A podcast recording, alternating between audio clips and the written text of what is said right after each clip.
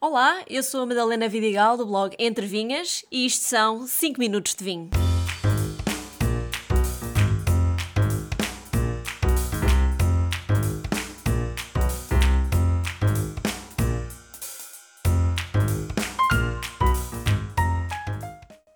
Não sendo uma atividade com muitas regras, há sim algumas dicas que vos posso dar para organizarem uma prova de vinhos de sucesso. Quanto ao vinho de hoje, vem das ilhas. Ainda não tinha trazido nenhum vinho insular. E aqui tenho o Barbeito Verdelho Reserva da Madeira. Ao contrário do habitual nesta ilha, este vinho não é fortificado, mas sim vinho tranquilo, bem seco. Tem uma excelente acidez e salinidade, já que as vinhas vivem rodeadas de mar. Como passa um ano e meio, ou seja, 18 meses, em estágio de carvalho francês e húngaro, nota-se bem a cor amarelo palha no copo e na boca e um final longo e goloso de nozes e amêndoa amarga. Espero que depois de ouvirem todos os episódios anteriores do 5 Minutos de Vinho se sintam mais confortáveis para organizar uma prova de vinhos. Seja para amigos em casa ou em modo team building com colegas de trabalho ou mesmo mais profissionalmente, há alguns pontos que não podem falhar para que tudo corra bem. Primeiro ponto: o local. O ideal é sempre escolherem um espaço com boa luz natural. A luz é muito importante para se ver bem a cor e a limpidez do vinho. Mas se fizerem a prova de noite, então que seja numa sala com boa luz branca. Deve também ser um sítio sem cheiros, ou seja, não esteja perto de uma lareira ou numa cave com mofo, por exemplo, isto para que os cheiros exteriores e envolventes não interfiram nos aromas do vinho. O local também deve ter em conta, obviamente, o número de pessoas, o que me leva ao segundo ponto. Para que todos desfrutem e possam interagir, tentem que o grupo seja de mais ou menos 10 pessoas. A prova pretende-se descontraída e de convívio, claro, mas também é de aprendizagem, por isso mantenham um ambiente intimista e confortável. Terceiro ponto: o material. Ainda antes de escolher o vinho, é importante certificarem-se que têm o material básico para uma correta prova de vinhos. E falo, primeiramente, de copos, claro. E tenho num podcast um episódio só sobre copos, onde têm todas as dicas necessárias. Para uma prova com diferentes vinhos, sugiro que tenham o copo universal. Se for o caso de terem vinhos tintos e brancos à prova, então contem com dois copos por pessoa.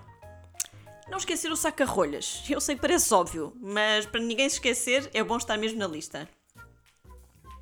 Guardanapos de papel. Estes servem, claro, não só para as pessoas se limparem ou limpar algum pingo de vinho que tenha caído na mesa, mas também para fazer um bom contraste no momento de analisar a cor do vinho. Podem, claro, ter umas folhas brancas de papel na mesa, mas o guardanapo fará essa mesma função perfeitamente. Água e copos para a água. A água tem não só a função de aconchegar o estômago de tanto álcool, mas também de limpar o palato entre vinhos, portanto é importante sempre ter água na mesa. Uma cuspideira. Tecnicamente, a cuspideira serve exatamente para cuspir o excesso de vinho após bochechar. Não é um gesto muito elegante, mas é assim mesmo que se faz. Numa prova mais informal, servirá mais para que as pessoas despejam o resto dos vinhos dos copos se não quiserem beber tudo. Existem cuspideiras que se utilizam nas provas de vinho profissionais e que podem comprar, mas se for algo mais informal com amigos, basta colocar na mesa alguns jarros ou taças altas que fica mais bonito. Ah, mas muito importante, que esses jarros sejam totalmente bases, não sejam transparentes, porque ninguém quer ver o que lá está dentro. Acho também é divertido ter uma roda dos aromas por perto. Isso podem facilmente encontrar na internet, imprimir e pôr em cima da mesa. E desafiar o grupo a procurar os aromas que identificam em cada vinho. Podem ainda ir mais longe e colocar em cada lugar um papel e uma caneta para os participantes irem tomando as suas notas de prova. Passando finalmente aos vinhos. Muito importante é servir os vinhos à temperatura correta. E sobre isso já falei no episódio 2 deste podcast. Por isso, garantam que colocam os vinhos no frio o devido tempo antes da prova. Devem também abrir todas as garrafas. E porquê? Não é para arejarem que o vinho pouco areja ou respira enquanto está na garrafa. É mesmo para os provarem todos antes de se vir ao grupo. Não vá dar-se o azar de algum estar com defeito.